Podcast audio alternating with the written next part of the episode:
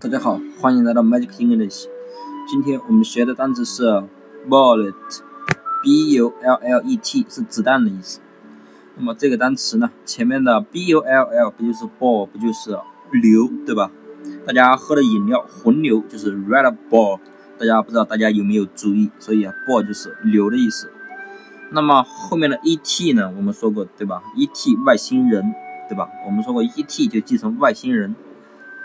那么这个外星人啊，他坐在牛身上，干嘛呢？他坐在牛身上啊，让子弹飞，对吧？那么这个外星人啊，可能是比较热衷于美国西部的那种牛仔文化，对吧？